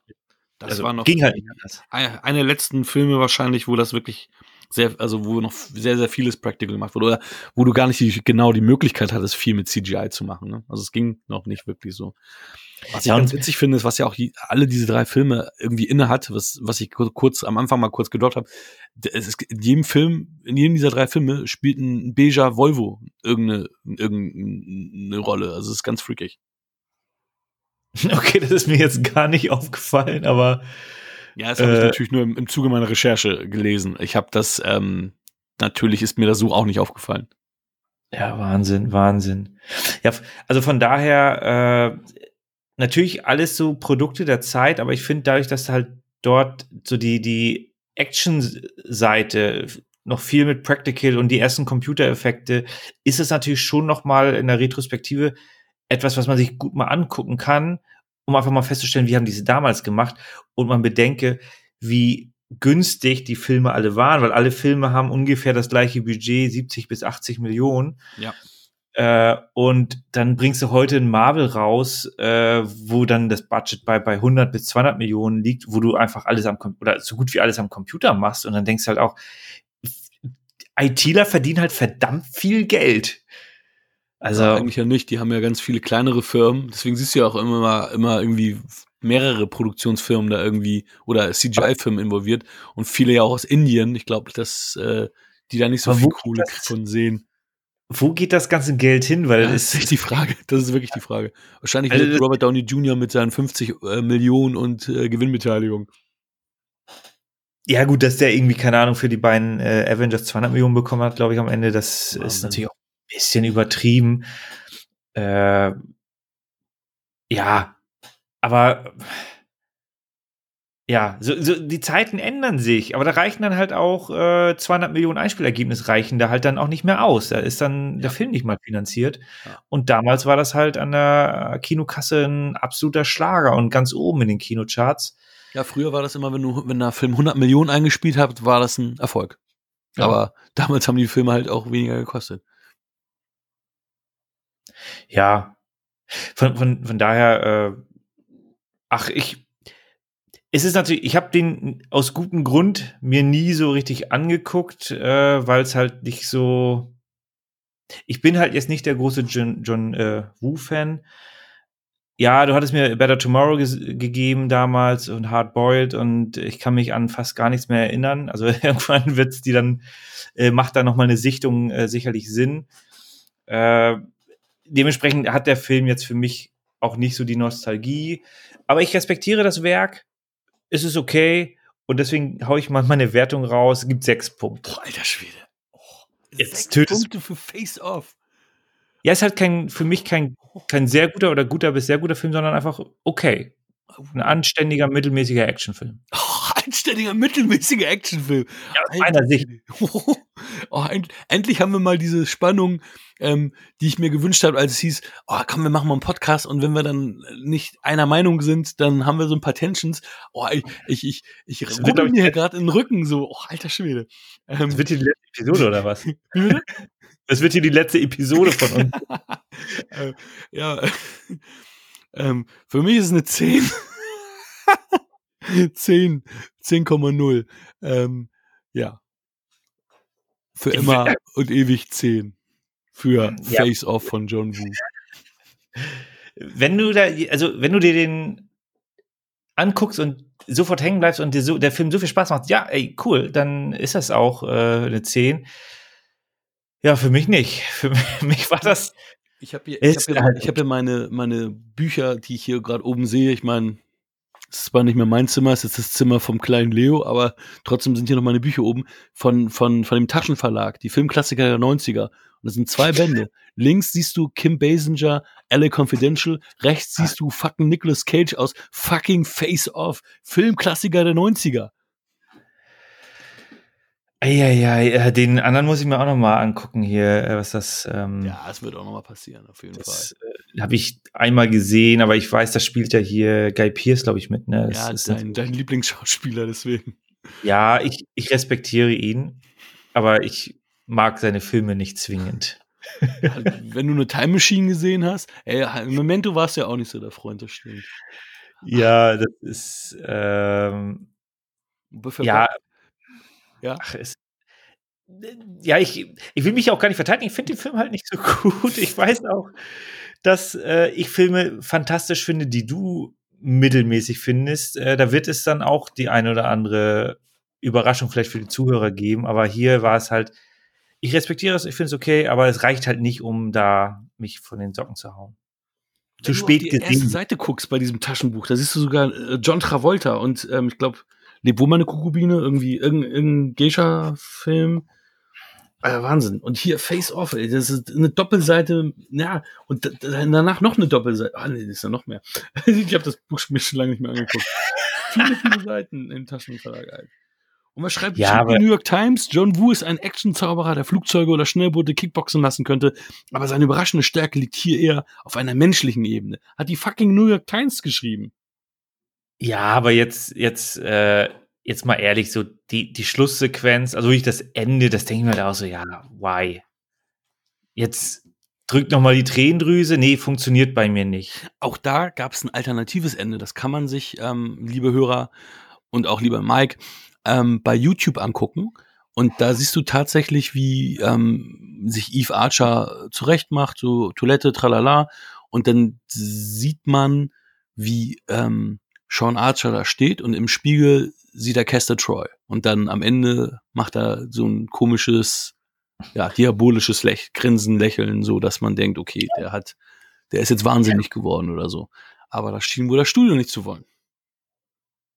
Nee, die wollten natürlich ein Happy End, kann ich verstehen, aber das Happy End ist halt auch so, ja, Das ist wirklich sehr, also da haben wir sogar damals gesagt, äh, ähm, ich, ich, ich konnte es noch, noch eher ähm, verschmerzen. Kolja war da so richtig so, ja, okay, das kann man vergessen. Äh, äh, Am Mhm. Ende, wo, wo, wo man, wo die da die Operation, da macht man den Film aus und, das, und dann ist gut und dann ist zu Ende, bums, bums aus, fertig.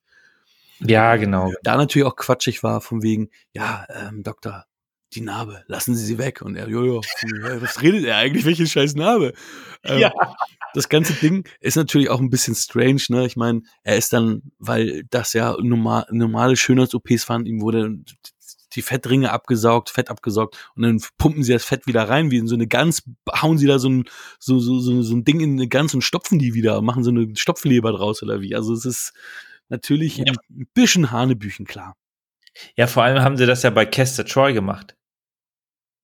Dass sie ihn schlanker gemacht haben, genau. Nee, Nein, Quatsch. Nee, nee das die haben, die haben ihn ja schlanker gemacht und dann dick, genau, ihn mussten sie dicker machen, richtig, genau. Aber also ihn mussten sie ja jetzt ja wieder, wenn sie ihn wieder in seinen Ursprungszustand verstanden, ja wieder fett machen. Also es ist so, ach, es ist Quatsch. Also wirklich Quatsch. Aber man muss das halt da äh, drüber hinwegsehen, wenn man das kann. Super Film, wenn nicht, dann gibt man ihm halt sechs Punkte, wie du wahrscheinlich. Ähm, ja. Lieb, liebe Grüße nochmal an die Bewegtbanausen, weil Guess wahrscheinlich wieder sagt, Mensch, du hast ja wieder einen Film ähm, ähm, aus, aus der Konserve geholt. Ja, wir haben auch in der Folge, wo ich bei den Bewegtbanausen zu Gast war, über Face-Off gesprochen, aber natürlich nicht so detailliert, wie wir es jetzt hier gemacht haben. Deswegen man möge mir verzeihen. Und liebe Grüße an Lee und Guess. Ähm, die haben nämlich mich gegrüßt in der aktuellen Folge und hatten Matilda gesampelt. Ähm, kannst ja mal reinhören, so die, in den ersten fünf Minuten hörst du es schon in der aktuellen Folge. Dann kannst du wieder ausmachen, Mike. ja, vielleicht mache ich das. ja, wir haben ja auch tatsächlich in der nächsten Episode jetzt wirklich den Gast. Und ähm, wie viel wollen wir verraten, Mikey Mike? Ich kann auf jeden Fall sagen, dass der eine Film letztens äh, auf äh, Tele 5 lief um 22 Uhr. Den habe ich mir auch aufgenommen da. Echt? Ähm, ist es der TH-Film? Äh, was für ein Ding? Der Typ, der, der eine kleine Rolle in Forrest Gump gespielt hat. Nee, also da, da, jetzt, da bin ich raus. Warte mal. Äh, ist es Road to Perdition? Nein. Verdammt. Nein, der ist nicht. Es ist der äh, ist es ein deutscher Film? Ja, ein deutscher Film. Okay. Der deutsche Film. Oh, dann müsste man ihn theoretisch ja doch nicht leihen bei Amazon. Mal gucken, wie wir das hinkriegen. Nee, ich habe den nur auf meiner, äh, auf meiner Box. Ich kann die den nicht. Kann, kannst, kannst du das nicht mit dem Handy abfilmen und mir, mir dann als per, per WhatsApp schicken? Billiges äh, Kinoscreening, ne? Genau, kannst auch zwischendurch mal aufstehen und so, dass da so ein bisschen auf ja, diese Screener-Atmosphäre rauskommt. Nee, aber aber der lief letztens, äh, letztens im Fernsehen oder so. Und dann dachte ich mir so, ja, drücke ich mal direkt auf die, auf die Record-Taste und so auf ganz altmodisch. Ähm, cool. Ja. Ja, aber jetzt haben wir schon verraten, dadurch ähm, TH, das sollte Tom Hanks heißen und ähm, Road to Perdition ist einer der Filme, die besprochen wird, die unser lieber Gast, ähm, der Stefan heißt, auch Steff genannt, aber seine Instagram-Namen verraten wir noch nicht, damit noch nicht jeder weiß, wer gemeint ist wenn ihr dann uns auf Instagram folgt und wisst, wer da so auch immer so eine Rolle spielt. Ja, wir freuen uns auf jeden Fall sehr, dass er kommt. Er ist ein Top-Typ. Ähm, ich habe auch schon mit ihm telefoniert und ähm, ja, wir werden in der nächsten Folge, denke ich mal, dann zu dritt unseren Spaß haben. Und wir beide werden ja auch zwei Filme somit sehen, die wir vorher noch nicht gesehen haben. Und das wird natürlich auch sehr spannend und auch eine Herausforderung. Ja, Übrigens, äh, gleich mal äh, Korrektur, Australisch steht hier, Australien. Der Film, den ich meine, nicht Deutschland. Australien? Ost oder Österreich? Was? Hier steht Produktionsland Australien. Okay. Ist es der Horrorfilm? Ja, ja. Ah, okay, dann. Ja, und, äh, ja, schaltet bitte wieder ein, wenn ihr uns gut fandet. Äh, sagt uns das gerne. Wenn ihr uns nicht gut fandet, sagt es uns nicht und gebt uns einfach fünf Sterne, weil ihr freundliche Menschen seid und deswegen eure Spende an Weihnachten oder bei den SS Kinderdörfern auslassen könnt, weil ihr uns äh, supportet habt. Und ja, gute Nacht und mir hat Spaß gemacht. Vielen Dank für alles. Bis zum nächsten Mal. Das war Wir quatschen über Filme. Wir freuen uns über eure Bewertung bei iTunes. Folgt uns auf Instagram und gebt uns gerne Feedback.